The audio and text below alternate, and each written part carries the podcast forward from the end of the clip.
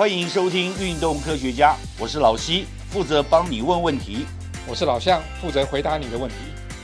不管你爱不爱运动，人生就是离不开运动，但是运动离不开科学，所以运动科学家今天要讲亚运金牌的摇篮，还有背景因素。这个金牌是怎么来的？老向，其实你在这方面经营深深啊，对不对？所以你应该很理解我们今年的亚运取得了非常好的成绩。大概只有一九九八年的曼谷亚运，对，能够跟杭州亚运媲美，都有十九面的金牌。对，啊我们不但有十九面的金牌，我们还有呃二十面的银牌，二十八面的铜牌，所以总奖牌数全亚洲排名第六，那也是非常了不起的成绩，也是对到台湾有史以来最高的。没错，没错。对啊，其实这也是有原因的啦，因为呃，我们这个成绩会变这么好，其实我们也看到这几年都这样子。呃，大概从二零一七年世大运之后，呃，大家可能比较关注我们这种世界的这种大型赛会，我们的成绩都比以前都好。那从二零一七年在台北办世大运，那时候关注的人特别多，然后很多的选手在主场的表现也非常好，那也引起大家的共鸣。不可思议的好，有几个项目啊，那其中有一个项目就是拔河，女子拔河。以前大概台湾没有没有任何人会关心对。女子拔河这个项目，但你真的看到了那个项目以后，你会感动。没错，因为其实拔河很辛苦，呃，女子拔河这一个代表队呢，主要的成员都是在景美女中跟对，师大，景美女中跟师啊，大，他们训练非常辛苦，然后参加那种世界的锦锦标赛，也都是常常拿金牌，可是背后非常辛苦。你以前我们只是看到报道，对没有看到他们真实比赛的画面。对，你看到以后，那真是惊心动魄、惊涛骇浪。而且呃，我们也看到蛮多一些不同的运动项目，以前也不知道有这样子的运动。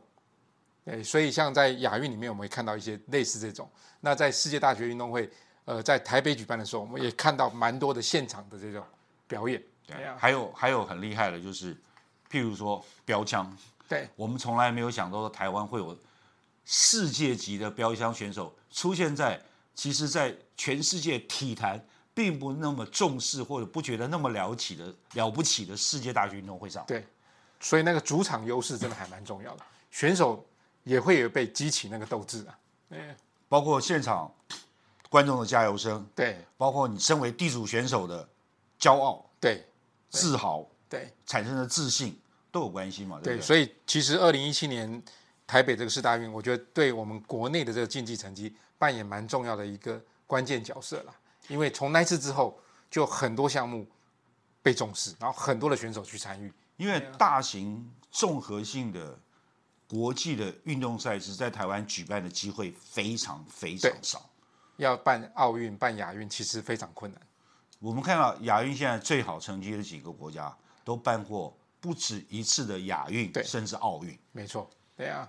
那其实当然这有一些政治的因素了。那呃，不过我们台湾其实也尝试着要去申办。那我们目前有申办到的大概就是世界运动会啦，世运会在高雄，世界大学运动会，还有接下来二零二五年会在双北办的世壮运，这种算是比较大型的，其他就相对就比较是个别型的。但是这些运动会在世界体坛的等级来讲，当然没有奥运、亚运那么高啦。对，都差差很大一截了。对。因为世界运动会我去参加看过，对。啊，四大运我也在韩国、台湾都看过。对。那世运我是到德国去看。对。那这些这两个大型的运动赛事，一个世界运动会是所有奥运不办的项目，对。对。那都是在世界比较小的国小小的国家和小的城市，对，有些大国家，像德国是大国，但是它是在一个很小的城市，杜伊斯堡像这种地方。那四大运其实也差不多，都不会在主要的城市办，没错都在次要，对所谓那二级或者三级城市来来举办。对。但是无论如何，当我们的选手在这些世界级的啊，他就是因为参加的国家是国际性的嘛，对。那么多国家一起参加之后，你的关注对运动各种不同运动赛事的关注度会提升很多。没错，所以为什么呃有办过这种大型赛会的国家，它的运动成绩都会因为那次办完之后而显著的提升，包含办那种亚运、奥运都是这样子。所以像日本啊，像韩国啦，他们也是办完奥运之后，那整个赛事的成绩都提升了。那像在英国伦敦办奥运那一年的英国的成绩也都特别好，所以其实可以看到地主其实扮演一个蛮重要的一个角色。其实我们也应该要多争取成为运动赛事地主。对对，不过这个也要政府的呃配合吧。对啊，呀，政政府当然就希望投入了。对，然后就希望说这个东西是一个比较长期的投入，而不是短暂的。对，那不是办完一次以后就没有下一次了。所以现在办这种运动会，呃，其实不是只办一次，那包含未来运动会一结束之后，这些所有的场馆，还有那些呃选手的宿舍啦，要怎么去运用，都变成是一门学问。所以他们应该要有规划，而且不能只为了办运动会而而去产生这些建筑嘛。嗯，而且我们现在看到就是说，呃，到台湾其实办其实两次运动会的好处是，因为办了这些运动会，然后有一些好的场馆。其实台湾最最缺的是场馆，好的场馆非常非常缺乏，在各种单项运动里面，我们都不容易找到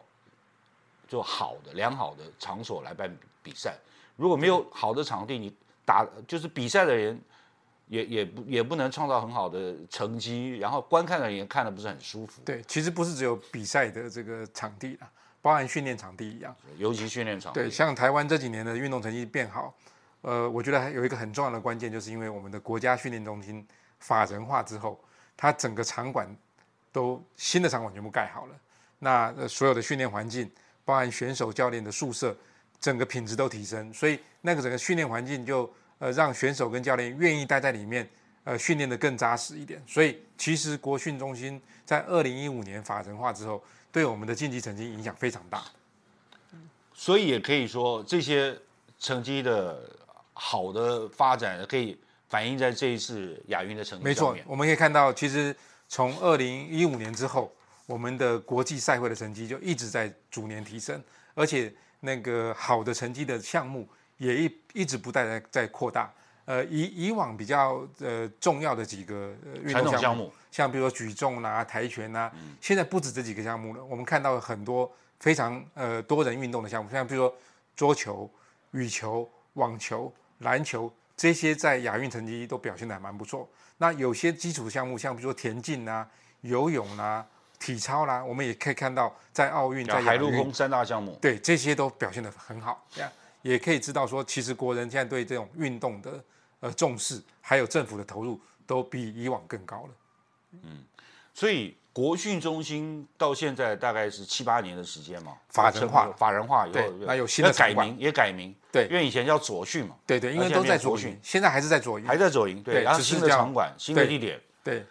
而且不是只有场馆新。那呃地点是原来的地点，呃盖起来的。对啊，主要是因为它的配置也不一样，它的人员配置，像国训中心的里面的运动科学的人员，以前大概都是十位左右，那现在运动科学的人员到将近百位，所以有一个很庞大的一个运动科学团队在帮助国家队在做训练，所以包含运动生理学的啦，运动生物力学做技术分析的，或者一些心理相关的人员去帮选手做调试的，那还有我们运动医学。有很多医师来助诊，那有伤害防护员，有物理治疗师、营养师，这些全部都在里面。所以其实它整个背后的运动科学团队是蛮庞大的。那我觉得这也是我们最近这几年运动成绩比较好的一个很主要的一个原因。嗯，所以我们可以可以就是赌一下，就是说我们下一届的亚运或者是未来巴黎奥运，台湾的选手因为国训中心的出现。啊，从法人化以后变成一个新的训练环境和形态，尤其加上了很多新的运动训练的观念在里面，对对，会会更好。呃，我认为应该未来会维持还不错的成绩，而且有可能在更好。那当然，除了这个场馆是新的，那人员比较充足之外，我们的教练跟选手接受新观念的这个呃想法也比较多。那我们看到现在非常多的教练都是年轻教练，那他本身是选手出身。那又接受过硕士的训那个呃训练，那他们本身也对运动科学很了解，所以我们看到现在的教练的方法跟以前也不太一样了，所以以前都是比较土法炼钢，苦练，就是大概苦练，就用他们自己的经验。那现在所有的呃训练，我们都希望能够所谓的 evidence based 的 training，、就是说基于呃所有有数据的显示，我们来怎么帮我们的选手训练得更好。对。你可以举个例子，哪哪一些项目，你个人觉得说是的，就是在新观念投入上面表现的比较好。像比如说，我们看到今年的亚亚运，我们的女子拳击还有拳击项目就表现不错。其实拳击这个项目，呃，以往成绩不是那么好。那呃，最近这几年我们投入蛮多的一些呃运动科学的人力，还有包含教练也都很能接受，跟这个运动科学的人员能够做一些配合，所以他们在训练方法上面，不论是在体能训练或他们的那个呃拳击的技术的训练上，都有一些不同的这种想法。那甚至于他们也用了蛮多的一些科技的设备去做勤收，去了解他们的主要对手是哪些，他们这些对手的呃出拳的一些呃动态，还有他们出拳的一些习惯。那透过这些勤收，用呃 AI 的方式去做一些影像的分析。那这个部分有很多的大学团队也开始在投入这个部分，所以我们可以看到那个呃拳击的项目的成绩这几年就比以往都好非常多。我很难想象拳击也可以运用运动很多的运动科技哦。可以啊，我们可以用很多的 video 去拍，呃，所有国际上这个选手他的主要对手是哪些。那我们可以透过这些影像的辨识，去了解这些选手他的对手出拳的方式，或者有没有什么特殊的习惯。那我们可以针对这些习惯去做一些技术上的训练。那其实这个必须要花蛮多的时间跟人力去做的。所以我们其实有几个呃团队专门在做这些事情，就是专门在做这种 AI 的影像辨识，然后把它放在不同的运动项目，所以包含拳击、包含桌球、包含羽球这种对打项目，还有空手道、跆拳道，其实都投入蛮多的人力跟物力。哦，我们到以前都不知道，就是说呃有很多这种运动科技运用在这种对对战项目里对面，因为对个人对战，对，对战很重要，就是你必须知道对手嘛，对所以知己知彼嘛。对那我们又不希望自己的呃弱项被对手知道，所以通常要去收集对手的一些资讯。就譬如说，因为你打到后来，你碰到对手是谁不一定知道，但你就去把它先准备好十八套剧本，对看到哪一个对手就直接把这个剧本搬出来，，错没错。就照表操课就可以把它打败了。而且以前为了要分析这样的资讯，可能必须一个人在电脑前面一直看那个影像，嗯然后用手去做记录，那教练去做记录。现在不用了，我们现在是透过影像分析的方式，那透过一些呃 AI 的方式去把那个人的骨架找出来，然后我们就可以去精准的分析他的动作形态是什么。所以其实这些都是运动科技，那国外也有在做，我们国内也投入不少人力在做。其实这个东西在亚洲还不算很普遍嘛。呃，大陆跟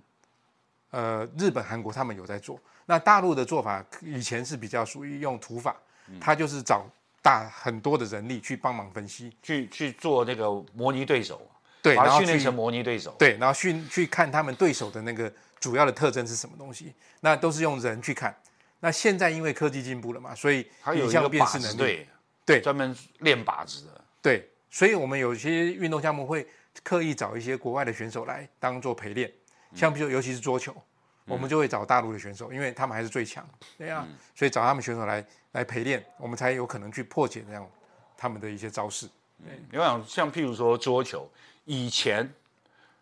我们的桌球选手很多都可以到大陆去训练，对，呃，包括以前日本很多选手也都在大陆训练，但现在有时候中国发现你这个学的差不多了，就把这个门关起来，不让你进去训练，没有，他们现在也很欢迎我们的选手去，因为他们想要勤收我们的选手，因为我们也够厉害了。对，所以他们也想了解我们选手是在做什么样动作。所以像我们现在国国家训练中心的场馆，我们现在也希望它能够智慧化，因为会有很多其他的国家的选手会想要异地训练到我们这边来。那来的过程中，我们要是能够透过智慧场馆，把所有的这些来训练的选手的动作都记录下来，那其实就是在去做勤手了。那所以国训中心现在也开始国际化。对，我们有请国国外的教练、国外的陪练员，然后再让国外的邀请国外的选手，或者接纳国外的选手进来，训练。通常不是邀请，通常都是有国外的选手会主动想要来说来这边异地训练，那我们的选手也会到国外去异地训练，对，所以这样的交流也越来越多，对，这个都是一个正向的发展嘛。没错，因为呃尤尤其在这个有些这种对打项目啦，因为你必须要有不同的刺激嘛，对，那有些项目它是比较属于客观项目，就是所谓的呃，譬如说你要看那个重量多重，举重，对。或者是速度多快，一百公尺，反正你就最快就赢了，也没有什么对手这种。那这种项目反而不不见得会需要那么多的这种模拟跟观赛了，但它运用的科技是不同的。不同，对对，因为它主要的对手就是自己，怎么去战胜自己嘛。那对打项目，它的对手是对手啊，是对方，对啊，所以一个国家它的科技发展到什么程度，然后跟这个运动科技的运用也是很息息相关的。没错。其实呃，以前的科技发展大概都是从国防科技开始啦，因为那时候战争嘛。那现在是也蛮多战争的，所以国防科技真的是蛮重要的。那后来就会把我们国现在的很多应用性的科技都是从国防来的国防科技，诶很多的那材料都是国防的材料。啊所以国防科技呃发展到一个程度之后，就会把它再拉下来之后，到一些民生的上面，所以包含医疗，所以就很多医疗的科技。那其实下一步就是把它用在更多人身上，就是运动。所以现在运动科技有非常多的一些科技元素是来自于国防跟医疗。嗯那我们对于这个现在啊一个比较新的，然后比较朝好的方向发展的整体台湾的运动环境下面，我们可以期待我们的金牌会越来越多吗？当然，因为现在呃，我们国家不是只有国家运动训练中心，我们现在也成立了国家运动科学中心，因为发现，在国训中心里面的运动科学处，它扮演这么重要的角色，而且呃，对这种金牌幕后的推手其实是有蛮大的助力。运动科学的重要性是共识吗？对，所以才成立运动科学中心，就希望能够把运动科学的研究，包含它的应用，能够更广泛的去推展出来，而且不是只有帮我们的竞技选手去拿金牌，未来这些所有去推动金牌的这些背后的运动科技、运动科学，也都可以转化成产业，也都可以转化成让我们一般人运动更健康的全民运动相关的一些科技。所以国训中心里面的运动科学，等于是一个国家的国防科学，然后可以加惠到民众。对，那未来呃对全民的健康啦都会有帮助，那甚至于可以发展出一些产业。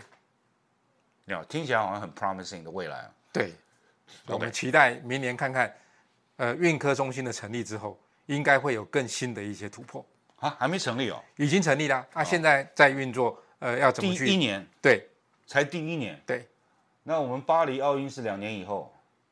没有，明年就明年就是巴黎奥运明运。年巴黎奥二零二四的巴黎对奥运。要在巴黎奥运看到成果，可能还没那么快，可能还得靠原来的国训中心里面的运动科学处的人力啦。嗯那不过在巴黎奥运之后，我觉得运科中心的这个角色就会越来越重要了。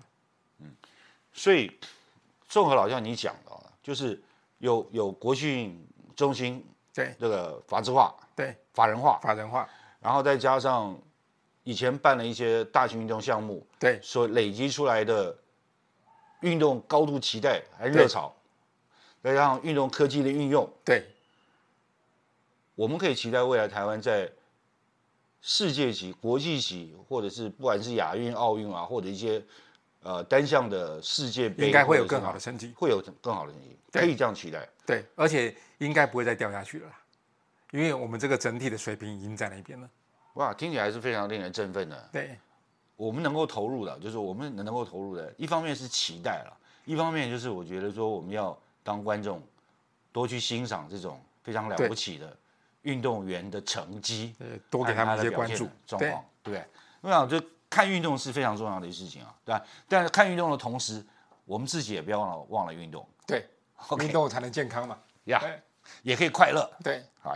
希望今天运动科学家能帮到你。若有不明之处或错过的要点，请再听一次。也欢迎上运动科学网查询或者提出你的疑问和意见。在这里，老西跟老向祝你运动快乐，科学聪明，天下太平。拜拜。